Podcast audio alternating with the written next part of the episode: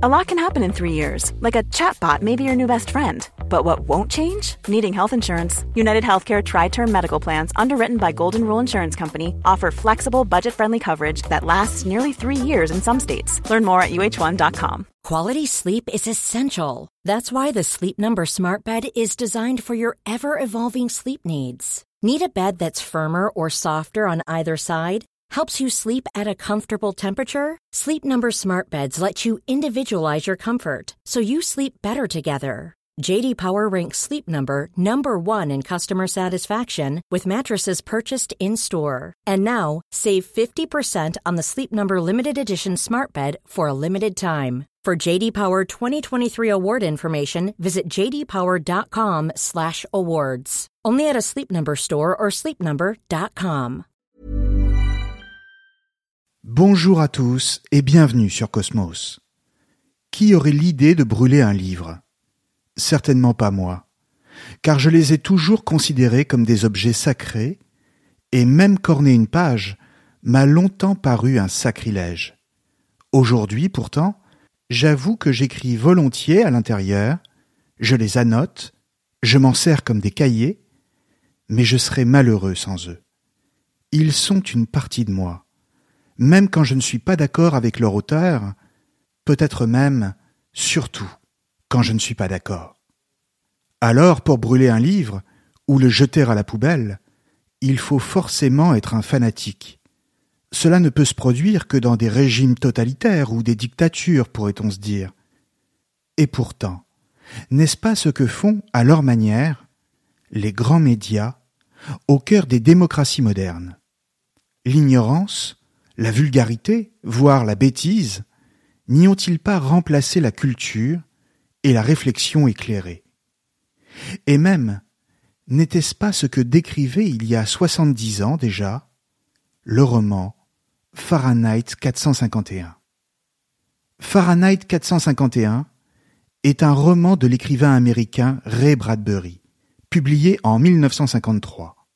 Dès sa sortie, le livre a été classé parmi les romans de science-fiction, en raison de l'univers futuriste qu'il décrit. Mais en réalité, peut-être aurait-il été plus à sa place sur d'autres étagères, à savoir celle de la littérature engagée. Et cela parce que la société qu'il décrit n'est pas sans nous rappeler celle du milieu du XXe siècle, et a fortiori la nôtre. Le livre raconte l'histoire d'un pompier, du nom de Guy Montag, dans un pays et à une époque inconnue.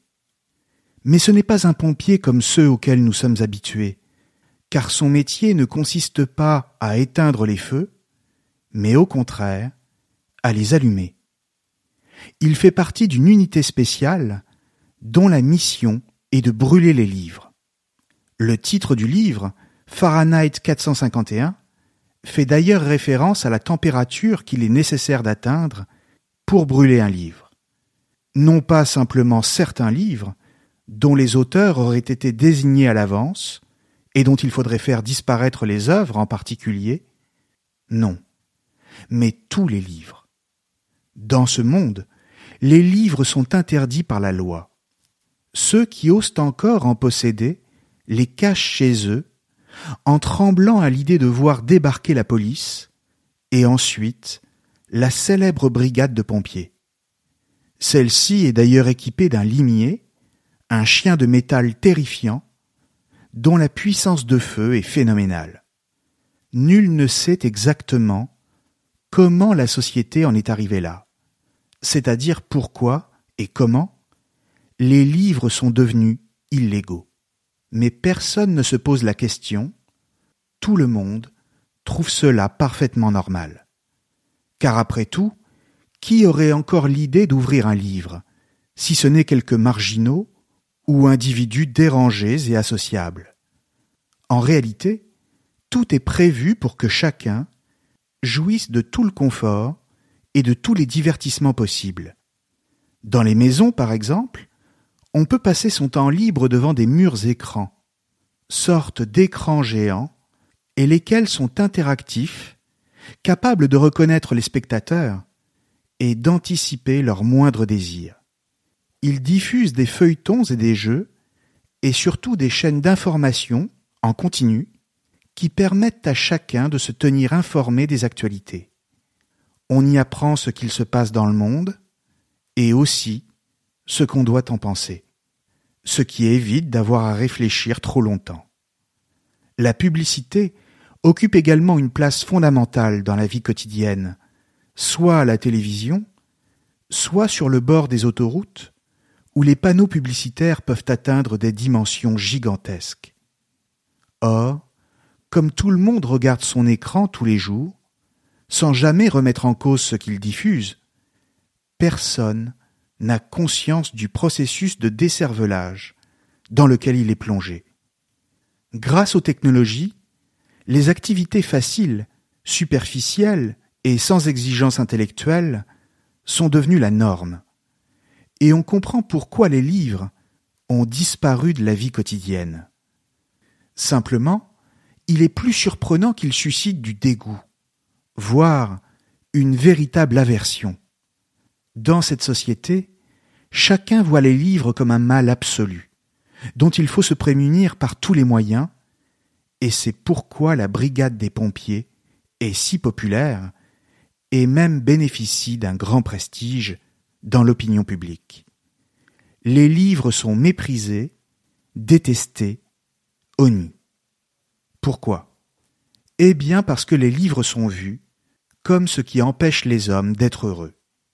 Lire est d'abord considéré comme un acte solitaire, qui consiste à s'isoler des autres, et en ce sens, cela apparaît comme une marque d'associabilité. Et de fait, celui qui lit un livre est seul.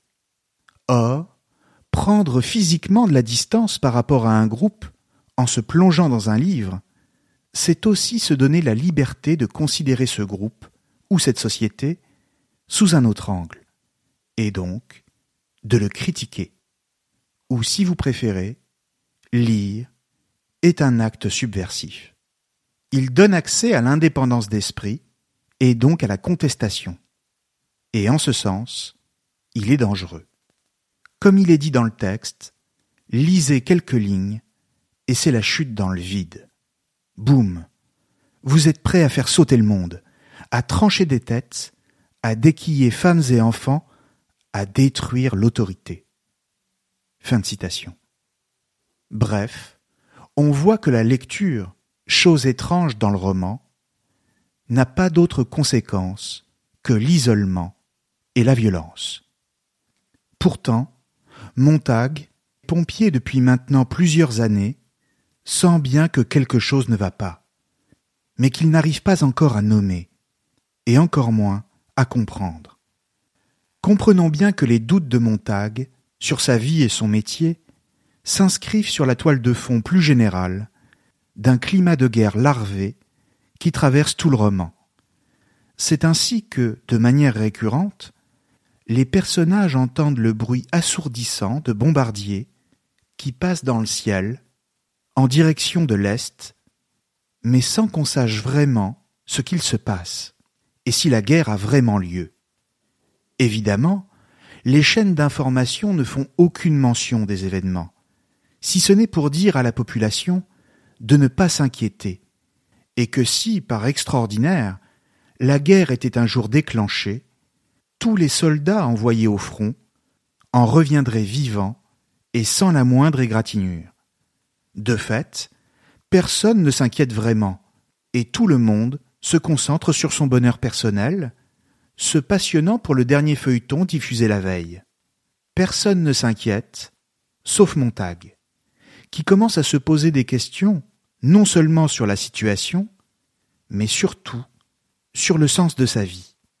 Tout a commencé quand un soir en rentrant chez lui, il a trouvé sa femme, Mildred, étendue sur le lit et sur le point de mourir, après avoir absorbé une grande quantité de somnifères. Il a appelé les secours, et à sa grande surprise, ce ne sont pas des médecins qui se sont présentés, mais des techniciens spécialisés dans ce genre d'intervention, routinière pour eux, pour lui pratiquer un lavage d'estomac, dans le plus absolu manque d'empathie, comme s'il ne s'agissait que de réparer une machine. Ensuite, son sentiment d'étrangeté n'a fait que croître à l'occasion des conversations qu'il a pu avoir avec une jeune voisine du nom de Clarisse, seulement âgée de dix-sept ans, mais d'une lucidité remarquable pour son âge, et dont les questions, simples et directes, l'ont renvoyé face à lui-même et à ses propres doutes. Est-ce que vous êtes heureux? lui a-t-elle demandé en riant, avec la légèreté et la spontanéité de sa jeunesse. Est-il heureux? Voilà bien une question qu'il ne s'était jamais posée. Pourquoi? Eh bien parce que jusque-là, la réponse lui semblait évidente, du moins jusqu'à ce qu'il commence à se demander à quoi tenait sa vie et qu'il ne sente une sorte de vide. Le bonheur, c'est la clé de la société qui est la sienne, dans laquelle tout est fait pour le rendre possible, à la fois par le divertissement, la consommation et la sécurité des quartiers résidentiels. Simplement, c'est un bonheur fondé sur les biens matériels et non sur l'épanouissement personnel des individus, lequel exigerait une capacité à s'inventer soi-même et à rêver, ce qui est impossible dans le contexte de cette société. De plus, le bonheur par la consommation est présenté comme le but de toute vie, individuelle et collective. Tout est tourné vers sa réalisation. Or, quand le bonheur devient un enjeu aussi important, et que l'atteindre est si crucial, alors toutes les stratégies sont bonnes pour cacher ses doutes, ses craintes, ses échecs. Il n'est plus du tout question d'être heureux, mais d'avoir l'apparence d'être heureux. Il s'agit de faire croire qu'on l'est, quitte à cacher la réalité d'une profonde mélancolie et d'un terrible désarroi psychologique, ce qui conduit inévitablement à la dépression et ensuite à l'usage de médicaments, de somnifères comme dans le cas de sa femme, ou pire. C'est ainsi que, dans le roman, l'auteur écrit à propos de Montag il n'était pas heureux. Il n'était pas heureux. Il se répétait ces mots. Il résumait parfaitement la situation. Il portait son bonheur comme un masque. La jeune fille avait filé sur la pelouse en l'emportant, et il n'était pas question d'aller frapper à sa porte pour le lui réclamer. Fin de citation. Tout le problème de Montag est qu'il a cru qu'une société du divertissement suffirait à lui permettre, à lui et à ses concitoyens, d'accéder à un bonheur parfait et sans limite. Mais on voit bien que cela ne lui suffit pas, et que malgré tous ses efforts pour ne pas y prêter attention, refait surface en lui la question du sens. Ou si vous préférez, il n'arrive plus à se satisfaire d'un bonheur qui ne repose que sur le fondement d'un amusement superficiel et d'une liberté illusoire permise par la sécurité et la consommation. Mais qu'est-ce qui permet le bonheur? Qu'est-ce qui le rend possible? Voilà qu'une simple question, posée par une adolescente, vient tout renverser dans son esprit, car pour le dire comme Kant, le bonheur est un idéal de l'imagination. Il appartient à chacun de l'inventer et c'est précisément ce qu'on ne lui a pas appris à faire, ni à lui, ni à ses concitoyens. De la même manière, Clarisse, qui décidément ne le laisse pas tranquille, lui demande en toute innocence s'il est amoureux. Et là encore, le problème est le même, car si le bonheur n'est pas ce qu'on lui a fait croire, l'amour lui semble maintenant tout aussi difficile à définir l'attachement aux êtres n'est pas une chose courante dans cette société, presque exclusivement tournée vers la possession des biens matériels. Alors, face à ces interrogations nouvelles, qui le dérangent, il commence par se dire qu'il s'agit encore d'une lubie de cette jeune fille. Mais il comprend bien vite que cette question de savoir s'il est amoureux se heurte à une réalité qu'il ne voulait pas voir jusqu'ici il sait pertinemment au fond de lui-même qu'il n'aurait pas versé une larme si sa femme était morte le soir où il a dû appeler les secours. Au fond de lui, il sait qu'il vit avec son épouse, à la manière d'un consommateur qui comble un vide. Ce qui est d'ailleurs la même chose de son côté à elle, même si elle n'en est pas consciente. Et c'est d'ailleurs pourquoi, quand il l'interroge, pour savoir si elle se souvient de leur première rencontre, où et comment cela s'est-il passé, elle n'arrive pas vraiment à répondre et préfère éluder la question. Se pourrait-il qu'elle ne soit qu'une inconnue, après tout, et que toute leur vie ne soit fondée que sur du vide, de l'inconsistant, de l'illusoire? En réalité, la jeune fille qu'est Clarisse joue le rôle d'un révélateur pour Montag. Les questions qu'elle lui pose l'obligent à ouvrir les yeux. Pour le dire simplement, c'est une jeune fille qui pense, qui s'interroge, et même qui s'émerveille devant des choses en apparence sans intérêt. Sa fraîcheur est donc toute philosophique. Elle se pose la question du pourquoi des choses, et se demande pour quelle raison ce monde lui paraît si étrange, ce qui lui donne l'impression d'être toujours en décalage par rapport à tout et à tout le monde. Écoutons ce qu'elle dit ici, lors d'une conversation avec Montag, quand elle s'étonne de la violence et de la vacuité des gens. Il y a des moments où j'ai l'impression d'être une antiquité. J'ai peur des enfants de mon âge. Ils s'entretuent. Est-ce que ça a toujours été comme ça? Mon oncle dit que non. Rien que l'année dernière, six de mes camarades se sont fait descendre. Dix sont morts dans des accidents de voiture. J'ai peur d'eux, et ils ne m'aiment pas parce que j'ai peur. Mon oncle dit que mon grand-père se souvenait d'une époque où les enfants ne s'entretuaient pas. Mais c'était il y a longtemps, quand tout était différent. Il croyait à la responsabilité d'après mon oncle. Voyez-vous, je me sens responsable. J'ai reçu des fessées quand je le méritais autrefois. Et je fais les courses et le ménage toute seule. Mais surtout, j'aime observer les gens. Il m'arrive de passer toute une journée dans le métro à les regarder et à les écouter. J'ai simplement envie de comprendre qui ils sont, ce qu'ils veulent et où ils vont. Des fois, je les écoute en douce dans le métro ou au distributeur de rafraîchissement. Et vous savez quoi? Quoi? Les gens ne parlent de rien. Allons donc, il faut bien qu'ils parlent de quelque chose. Non, non, de rien. Ils citent toute une ribambelle de voitures, de vêtements ou de piscines, et disent super. Mais ils disent tous la même chose, et personne n'est jamais d'un avis différent. Fin de citation.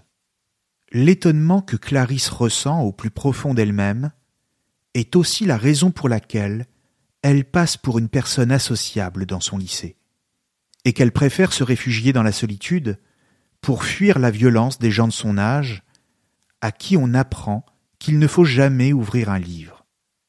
Dans la suite du roman, les doutes de Montag sont encore renforcés quand au cours d'une intervention pour brûler des livres, il est confronté à la propriétaire des lieux, une vieille dame dont la présence le déstabilise. D'habitude, la police arrive toujours en premier pour arrêter les possesseurs de livres, et les pompiers ensuite n'ont plus qu'à faire leur travail, avec d'ailleurs le plus grand plaisir, car ils aiment leur métier, ils aiment détruire et brûler les livres. Mais là, la police n'est pas venue. Les pompiers sont donc arrivés en premier, et il doit assister au triste spectacle que va lui offrir cette personne qui préfère elle-même faire exploser la maison en craquant une allumette et mourir avec ses livres. Montag et ses collègues ont à peine le temps de sortir pour sauver leur vie. Comment est-il possible, se demande-t-il, qu'on puisse mourir ainsi pour des livres? Il faut bien qu'ils contiennent quelque chose, et ainsi, les doutes de Montag vont se transformer progressivement en interrogations profondes qui ne vont plus le quitter.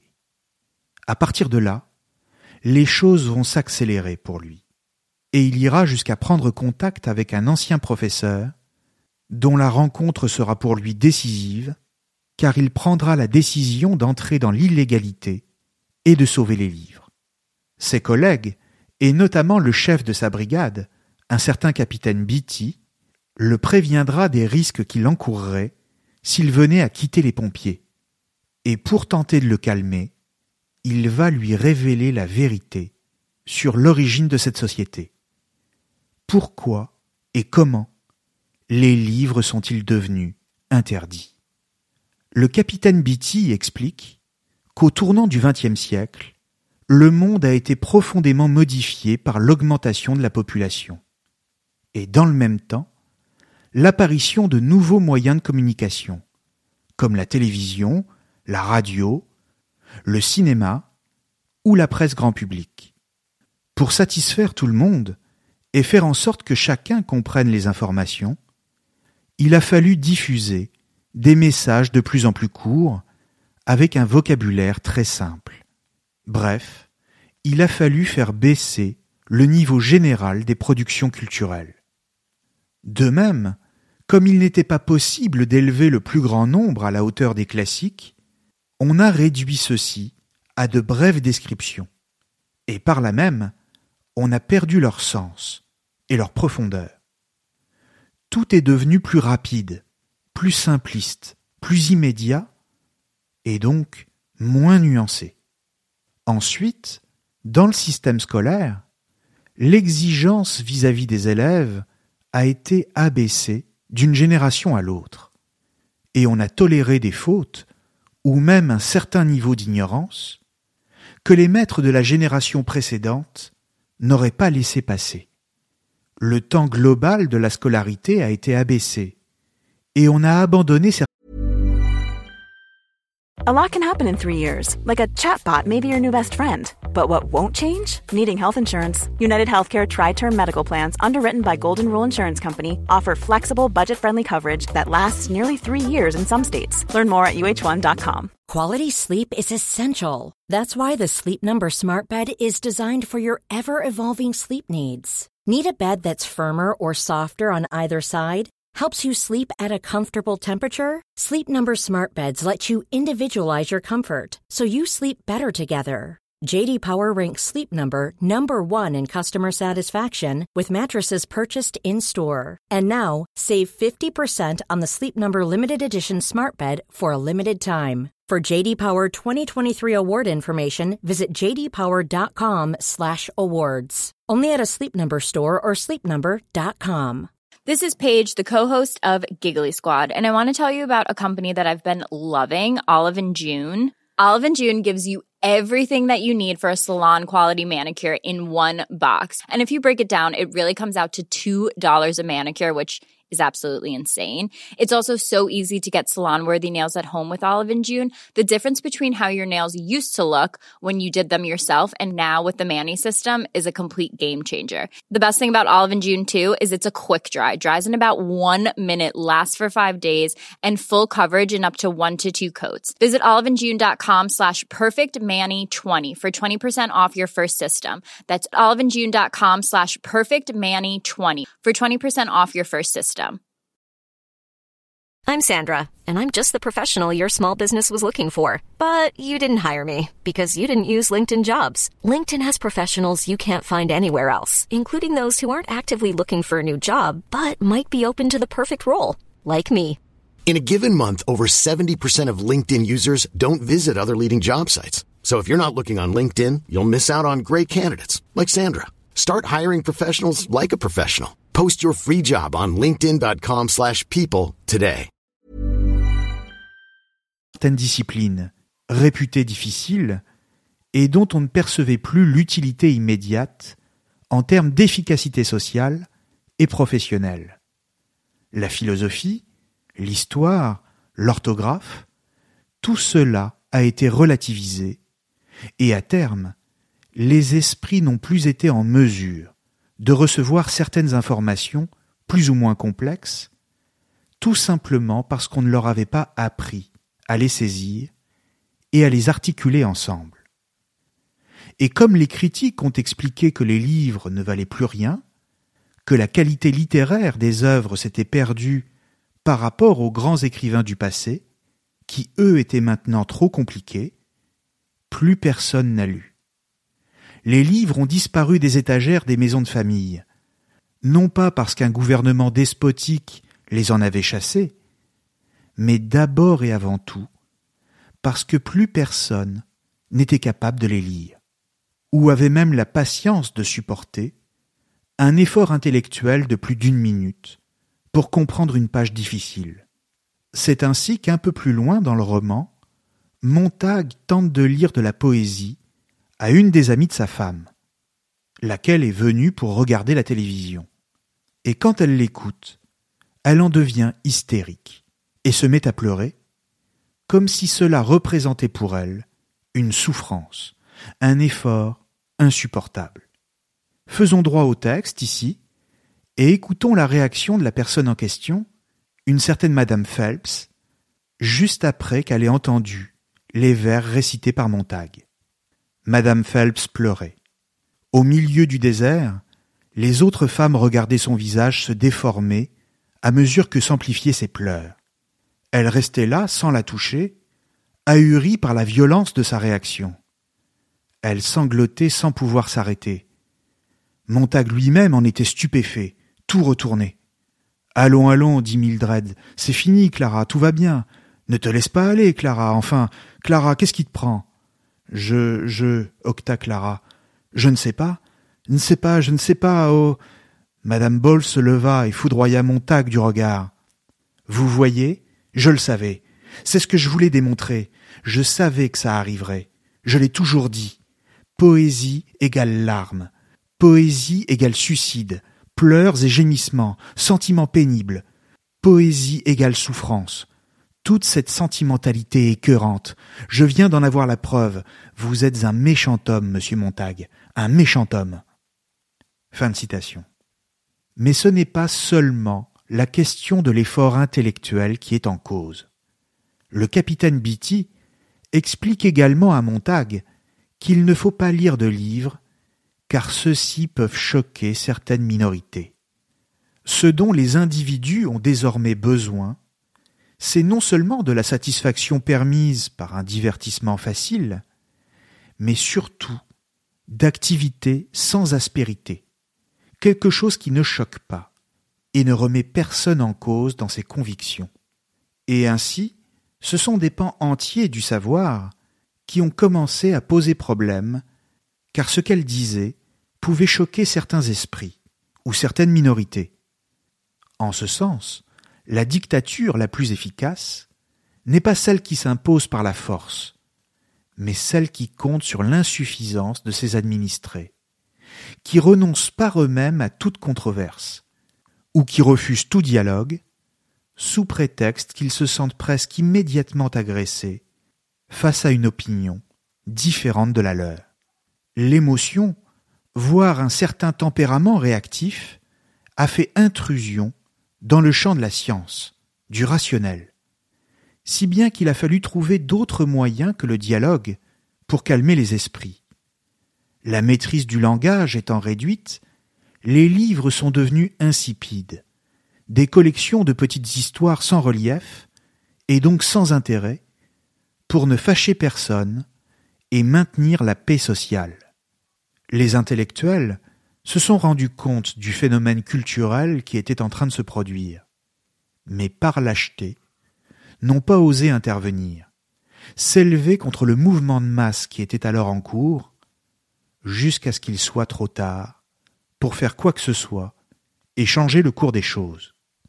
Pour le capitaine Beatty, c'est d'ailleurs ainsi que la société décrite dans le roman a donné une véritable dictature, où les livres, après avoir été simplement délaissés, sont devenus interdits. Pourquoi? Eh bien simplement parce qu'à partir du moment où personne ne supportait plus le moindre effort intellectuel, l'individu qui parvenait encore à se distinguer par son intelligence est devenu une offense pour les autres. Brûler les livres de l'intellectuel, de l'intello pour ainsi dire, du philosophe, de l'historien, a donc été l'issue quasi naturelle de la massification des esprits, avec en toile de fond l'idée d'instaurer une véritable égalité entre les individus. Simplement, Il ne s'agit plus ici d'une égalité des chances pour réussir sur la base du travail fourni, et donc du mérite, mais d'une égalité illusoire, fondée sur la dénonciation de toute différence intellectuelle, ce qui n'a pas de sens. Ou si vous préférez, pour que l'autre soit mon égal, il faut brûler ses livres. Tout homme qui possède un livre est un danger pour les autres. Il est un péril pour l'ordre social. Il faut brûler ses livres pour que tout le monde soit à égalité. La seule chose qui importe vraiment est dès lors la paix, la concorde béate et la satisfaction d'un bonheur acquis dans la renonciation à toute réflexion. De la même manière, explique toujours Beatty, il est tout aussi justifié de faire disparaître quiconque s'obstine et conteste le bonheur général. C'est ainsi qu'il apprend à Montag que la disparition de la petite Clarisse n'est pas un hasard, mais une opération longuement mûrie par les autorités. Montag avait bien remarqué depuis quelque temps l'absence de Clarisse, mais il était loin d'imaginer qu'on l'avait fait disparaître, et cela précisément parce qu'elle s'interrogeait, parce qu'elle se posait des questions. Selon le capitaine Beatty, la jeune fille était une véritable bombe à retardement. Elle était une agitatrice en puissance et quelques années plus tard, elle aurait pu devenir dangereuse si on l'avait laissé faire. Écoutons le capitaine Beatty ici, car ce qu'il dit est édifiant. Elle ne voulait pas savoir le comment des choses, mais le pourquoi, ce qui peut être gênant. On se demande le pourquoi d'un tas de choses, et on finit par se rendre très malheureux à force. Il vaut bien mieux pour cette pauvre fille qu'elle soit morte. Oui, morte. Heureusement, les toqués dans son genre sont rares. À présent, on sait comment les étouffer dans l'œuf. Si vous ne voulez pas qu'un homme se rende malheureux avec la politique, n'allez pas lui casser la tête en lui proposant deux points de vue sur une question. Proposez-lui en un seul. Mieux encore, ne lui en proposez aucun. Qu'il oublie jusqu'à l'existence de la guerre. Si le gouvernement est inefficace, pesant, gourmand en matière d'impôts, cela vaut mieux que d'embêter les gens avec ça. La paix, Montag. Proposer des concours où l'on gagne en se souvenant des paroles de quelques chansons populaires, du nom de la capitale de tel ou tel État, et de la quantité de maïs récolté dans l'Iowa l'année précédente. Bourrer les gens de données incombustibles, gorger-les de faits, qu'ils se sentent gavés, mais absolument brillants côté information. Ils auront alors l'impression de penser, ils auront le sentiment du mouvement, tout en faisant du surplace. Et ils seront heureux, parce que de tels faits ne changent pas. Ne les engagez pas sur des terrains glissants, comme la philosophie ou la sociologie, pour relier les choses entre elles. C'est la porte ouverte à la mélancolie. Tout homme capable de démonter un télécran mural et de le remonter, et la plupart des hommes en sont aujourd'hui capables, est plus heureux que celui qui essaie de jouer de la règle à calcul, de mesurer, de mettre l'univers en équation, ce qui ne peut se faire sans que l'homme se sente solitaire et ravalé au rang de la bête. Ne laissons pas le torrent de la mélancolie et de la philosophie débilitante noyer notre monde. Fin de citation. On comprend en écoutant le capitaine Beatty comment cette société a pu dériver et ainsi tourner à la dictature. Mais il ne faudrait pas croire que le roman est une simple dénonciation frontale d'un tel régime politique. En réalité, le texte est bien plus subtil, car il ne définit jamais vraiment le régime politique de la société qui y est décrite. On sait que c'est une dictature, car on fait disparaître des personnes. On y pratique la désinformation et on interdit les livres. De la même manière, le système scolaire prépare les esprits des futurs citoyens afin de répondre aux attentes précises d'une société où il est exclu de développer sa faculté de juger et sa liberté critique. Mais dans le même temps, et dans la mesure où il respecte certaines règles, chacun est libre de mener la vie qu'il souhaite, et surtout de consommer.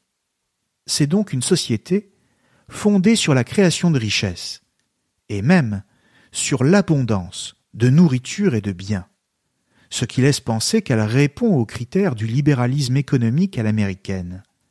Le climat de guerre qui couve et qui traverse tout le roman vient également renforcer cette impression, car la guerre est le pendant des modèles capitalistes et libéraux nécessaires pour conquérir de nouveaux marchés face à des sociétés hostiles. En ce sens, le roman tente à décrire la possibilité d'une dictature à l'intérieur même d'un système libéral, voire suggère l'évolution quasi mécanique des sociétés démocratiques modernes. Enfin, c'est une société où, malgré le temps libre, plus personne ne réfléchit réellement parce que les citoyens n'ont pas été formés pour ça, comme je le disais tout à l'heure, mais seulement pour être productifs sur le plan économique. Il s'agit d'un modèle très original au moment où l'auteur écrit son livre, qui consiste en une dictature déguisée démocratie. Cela se comprend dans le contexte très particulier qui est celui de l'auteur, c'est-à-dire les États-Unis des années 50, et ce qu'on a appelé alors le macartisme dont on a longtemps considéré que le roman faisait la critique. Pour rappel, Joseph McCarthy était un sénateur américain qui de 1952 à 1954 dirigea une commission d'enquête pour traquer d'éventuels agents communistes aux États-Unis. C'est ce qu'on appelait alors la peur rouge, ou encore la chasse aux sorcières. Des milliers de personnes furent ainsi interrogées, non seulement de simples citoyens, mais aussi de nombreuses personnalités du spectacle et du cinéma. Le seul mot d'ordre était alors de débusquer l'ennemi de l'intérieur, l'espion à la solde de l'ennemi, le traître. Cependant, Bradbury lui-même ne confirma jamais que son roman visait à dénoncer le macartisme. D'aucuns y ont surtout vu un roman d'anticipation, qui remet en cause le fonctionnement des démocraties modernes elles-mêmes, c'est-à-dire des démocraties dont les populations ne sont plus écoutées, des démocraties dont les autorités organisent sciemment l'abêtissement généralisé de leur population, des démocraties où les médias ont pris une telle importance que ce sont eux qui valident les intellectuels qui ont droit à la parole ou non, ainsi que les livres qu'il faut lire. Ce sont des démocraties soumises au pouvoir de l'argent, pour lesquelles les livres, et d'une manière générale la culture, et ce qui s'ensuit en matière de réflexion, ne représentent pas de bons investissements dans la mesure où ils rapportent très peu et surtout permettent de penser, c'est-à-dire tout le contraire du divertissement télévisé. Vu sous cet angle, l'ennemi de l'intérieur, la cinquième colonne, ce n'est plus le communiste, ce n'est même plus le fasciste en fait, mais plutôt, et de façon beaucoup moins spectaculaire, quiconque se signale par une quelconque réflexion, et qui par là même tient un discours différent de celui qui est estampillé et validé par les grands médias. Bien sûr, la parole est libre, et l'on reçoit encore des écrivains et des philosophes sur les plateaux de télévision. Mais qui sont-ils en réalité si ce n'est des porte-paroles officiels d'un système qui les a choisis et qui les nourrit. Et du reste, qui les écoute vraiment? Dans le roman, les derniers gardiens du savoir sont d'anciens professeurs d'université. Ils sont traqués par les autorités, condamnés à vivre dans les bois ou comme des clochards dans les faubourgs des grandes villes. Ils n'ont plus besoin de cacher leurs livres, car ils ont commencé à les apprendre par cœur pour les conserver précieusement dans leur mémoire. Et cela, dans l'espoir de voir un monde nouveau renaître sur les ruines de celui qui les a réprouvés. Ils attendent ce jour. Bien sûr, les démocraties actuelles n'en sont pas arrivées à une telle extrémité, loin s'en faut. Mais qui nierait l'urgente nécessité de donner un nouveau au plus large public les clés de la culture afin qu'ils sortent de la vulgarité organisée et se réapproprient le débat public. Parce qu'il faut bien comprendre que sans cela, sans référence littéraire, philosophique ou historique, exprimer une opinion, quelle qu'elle soit, est tout simplement impossible. Et je ne parle même pas d'un jugement esthétique. Dans la préface du roman, le traducteur Jacques Chambon, pour les éditions Folio SF, cite quelques mots d'un article rédigé par l'écrivain Jean d'Ormesson en 1992, lesquels font étrangement écho à ce que dans le roman, le capitaine Beatty expliquait à Montag. Ils sont donc particulièrement appropriés, et c'est pourquoi je les partagerai avec vous au moment de vous quitter aujourd'hui. Ces quelques mots, les voici. On ne brûle pas encore les livres, mais on les étouffe sous le silence. La censure, aujourd'hui, est vomi par tout le monde. Et en effet, ce ne sont pas les idées séditieuses que l'on condamne au bûcher de l'oubli. Ce sont tous les livres et toutes les idées. Et pourquoi les condamne-t-on? Pour la raison la plus simple, parce qu'ils n'attirent pas assez de public, parce qu'ils n'entraînent pas assez de publicité, parce qu'ils ne rapportent pas assez d'argent. La dictature de l'audimat, c'est la dictature de l'argent. C'est l'argent contre la culture. On pouvait croire naïvement que le service public avait une vocation culturelle, éducative, formatrice, quelque chose peut-être qui ressemblerait à une mission. Nous nous trompions très fort. Le service public s'aligne sur la vulgarité générale. La République n'a pas besoin d'écrivains. Merci à tous et à très bientôt sur Cosmos.